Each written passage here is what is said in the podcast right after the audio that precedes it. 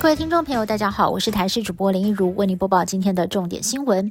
二零二四总统大选刚刚结束，网红艾丽莎莎日前转发网络监票影片，只有坐票嫌疑。不过该影片却遭事实查核中心认定是经过了剪接断章取义。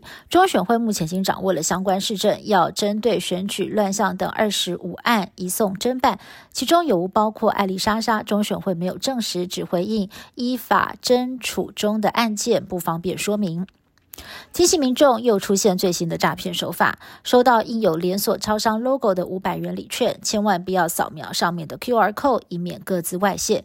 店员证实，这的确是假的礼券。目前正版礼券并不会要求民众扫描上面的 QR code。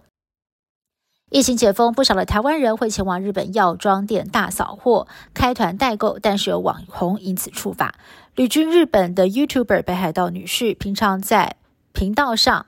分享美食景点，累积了二十多万的粉丝，并且在社团开团购。不过食药署获报，社团内竟然贩售未经核准的保健药品，以药事法还起诉一年，并且支付公库十二万。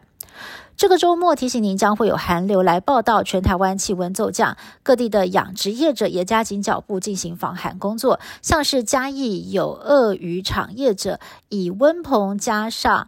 这个加热棒让小鳄鱼可以泡汤来保暖。另外，在日月潭，则是因为气温的变化，有民众捕捉到大群的台湾雕浮游在潭面上的景象。全球飞安事故频传，在印度有名男子日前不满航班延误十个小时，在机舱内暴打机师。虽然男子遭到逮捕，但是有乘客为他抱屈，指控机组人员缺乏同理心，不但忽略年长者喝水的需求，还责怪乘客问题太多。另外，有架在日本东京飞往美国的班机上，有乘客突然发狂咬伤了空服员，迫使班机紧急折返，咬人的乘客也随即被航警逮捕。北韩因为发展核武遭到联合国制裁，然而最高领导人金正恩又换新车了，而且疑似是宾士旗下顶级迈巴赫修旅车。南韩媒体认为，金正恩跟北韩高官频频搭宾士豪车亮相，似乎就是在嘲笑国际制裁毫无实效。中东的紧张局势持续升温，甚至是扩散到了南亚。伊朗在十六号对巴基斯坦发动空袭，宣称摧毁了两个逊尼武装分子据点。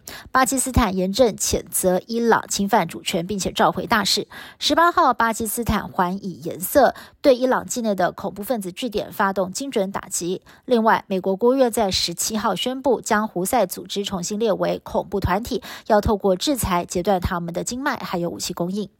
以上新闻是台视新闻部制作，感谢您的收听。更多新闻内容，请您持续锁定台视各界新闻以及台视新闻 YouTube 频道。